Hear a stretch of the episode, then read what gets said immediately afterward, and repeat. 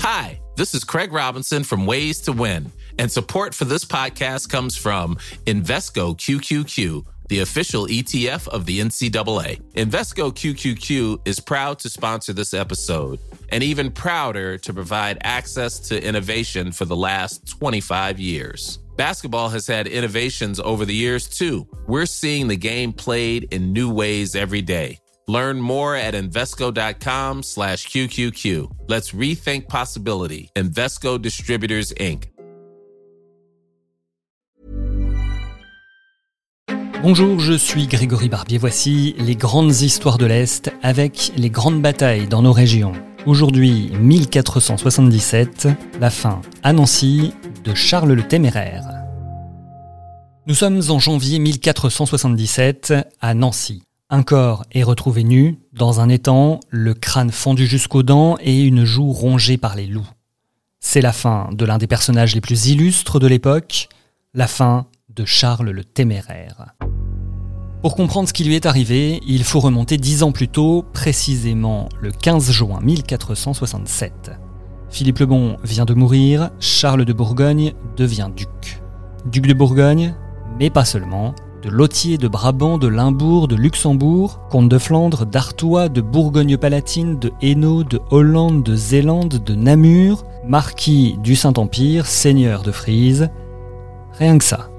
Le nouveau dirigeant a un rêve, unir en un seul bloc tous ces États pour constituer un royaume cohérent. Car jusque-là, il ne s'agit que de principautés diverses, une mosaïque féodale qui va du Jura à la mer du Nord. D'un côté, la Bourgogne et sa noblesse, de l'autre, les Pays-Bas urbanisés et commerçants. Unir tout ça permettrait d'acquérir une certaine souveraineté et peut-être même de prendre un titre de roi. Mais pour en arriver là, il y a encore un peu de chemin. Un chemin qui passe par deux axes. D'abord la répression des révoltes et ensuite les alliances, comme son mariage en 1468 avec la sœur du roi d'Angleterre. Dans un premier temps, tout semble réussir à Charles. De quoi susciter l'inquiétude du roi de France. Louis XI redoute un État concurrent. Il va donc livrer au duc de Bourgogne une guerre sans merci. C'est lui qui va par exemple financer une révolte des cités alsaciennes et des cantons suisses, qui eux non plus ne veulent pas de la création de ce vaste territoire qui risquerait de les priver des relations commerciales entre les Pays-Bas et l'Italie.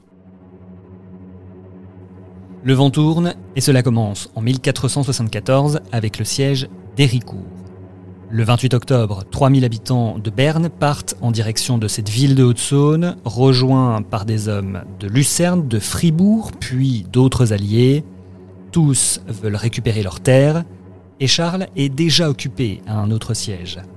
Au total, 18 000 soldats convergent vers les fortifications d'Héricourt, mais ils ne peuvent rien contre les murs épais. La bataille fera donc rage à l'arrière, contre l'armée de secours envoyée par les Bourguignons. Le choc a lieu au nord, aux environs de Chenebier. Au bout de deux heures de combat, les Bourguignons prennent la fuite, laissant un peu plus de 1600 morts sur le champ de bataille. Les assiégés n'ont plus qu'à capituler. Le 17 novembre, ils sont laissés libres, mais dans la ville s'installent désormais des défenses alsaciennes et autrichiennes. Après une série de défaites en Alsace, certains pensent que Charles le Téméraire est affaibli. C'est le cas du duc René II, son territoire, la Lorraine, et le lien entre les différentes possessions du Bourguignon. Alors d'abord, les deux parties avaient joué l'apaisement. Personne ne doit s'allier au roi Louis XI et le duc Lorrain autorise son puissant voisin à passer dans ses États. Cinq places fortes sont même gardées par les Bourguignons, Charmes, Darnay, Épinal, Neuchâteau et Prégny la population n'est pas vraiment enthousiaste et les incidents se multiplient. Alors, après ces défaites, le duc de Bourgogne va-t-il laisser les Lorrains se rebeller? René II dénonce le traité le 9 mai 1475, pensant pouvoir compter sur le soutien d'alliés européens. Mauvais calcul, le duc de Lorraine est en fait bien seul. Les Bourguignons prennent Vaudémont et Épinal le 24 octobre 1475 et ils arrivent à Nancy. La noblesse lorraine préfère composer avec les envahisseurs plutôt que d'entrer en guerre. C'est le moment pour Charles le Téméraire de réaliser ses projets et d'intégrer la Lorraine dans son grand ensemble. Il annonce que la cité va devenir la capitale de son nouvel État. C'est à la fois le point culminant, mais c'est aussi le début de ses ennuis. Sûr d'avoir définitivement conquis la Lorraine, il veut désormais mettre les Suisses au pas. L'adversaire est pourtant plus fort qu'il ne l'imagine et son armée perd des hommes et de l'artillerie. À l'annonce des défaites bourguignonnes, les Lorrains se révoltent. Les locaux chassent les garnisons installées à Arches, Bruyères, Remiremont et Bayon, avant de prendre Lunéville et Épinal. Et qui revoilà, René II, le duc de Lorraine qui s'était réfugié en Suisse, voit qu'une revanche est possible. Il rassemble des hommes et il assiège Nancy fin août 1476. La cité se rend le 7 octobre. Juste le temps pour les Bourguignons de reconstituer leurs forces, et l'assiégeur se retrouve assiégé, René II doit se replier à Saint-Nicolas-de-Port. Là, normalement, on devrait tranquillement attendre. L'hiver arrive et l'offensive sera plus facile à mener au printemps. Mais des deux côtés, on s'active. Le duc lorrain part en quête de renfort alors que le bourguignon épuise ses troupes pour mener l'offensive. À Nancy, les habitants résistent au prix de gros sacrifices et ça paye. Quand René II revient avec les renforts, l'armée bourguignonne est composée d'hommes découragés, mal équipés et malades. Le coup de grâce viendra d'une désertion. Janvier 1477, Charles le Téméraire a massé ses troupes près de Jarville. Il bloque la route de Saint-Nicolas-de-Port par laquelle doit arriver René II. Mais devant lui se présente simplement un mince filet de troupes et de nombreux chariots. Est-ce que ce sont les renforts du Lorrain? Eh bien non, c'est un piège.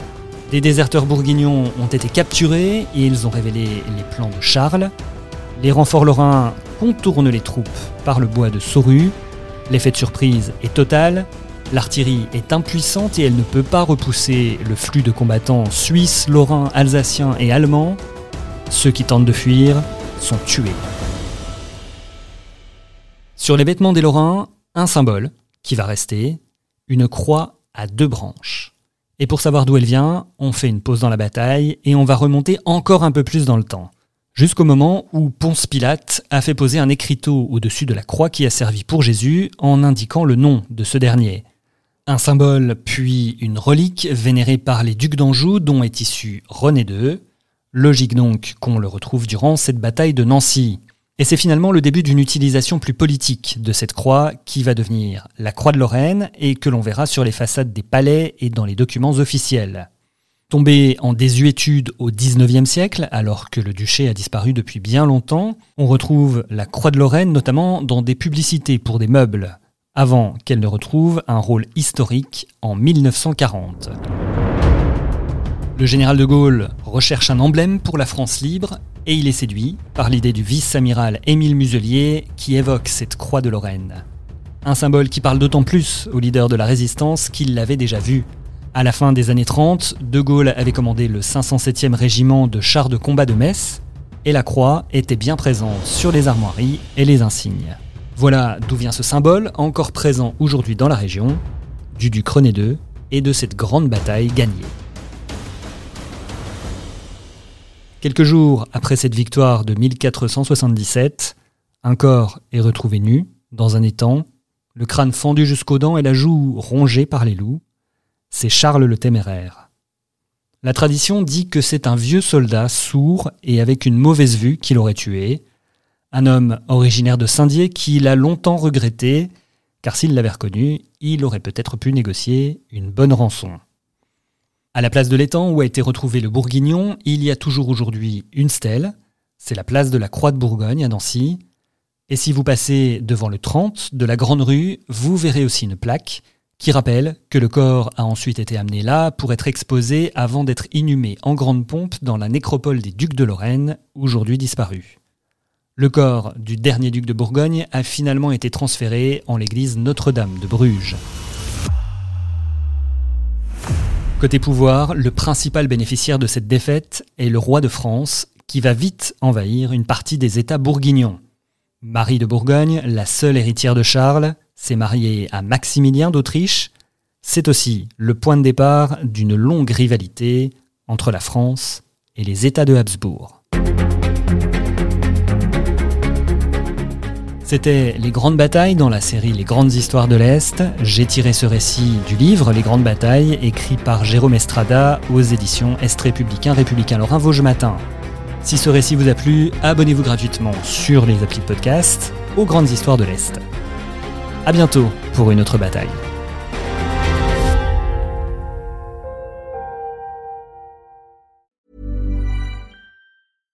Brought to you by Lexus. Some things do more than their stated functions, because exceptional things inspire you to do exceptional things. To this select list, we add the all new Lexus GX. With its exceptional capability, you'll see possibilities you never knew existed, sending you far outside your comfort zone. But as much as the GX challenges you, it also spoils you. Its intuitive technology and luxurious features mean that wherever you go, you'll never go without.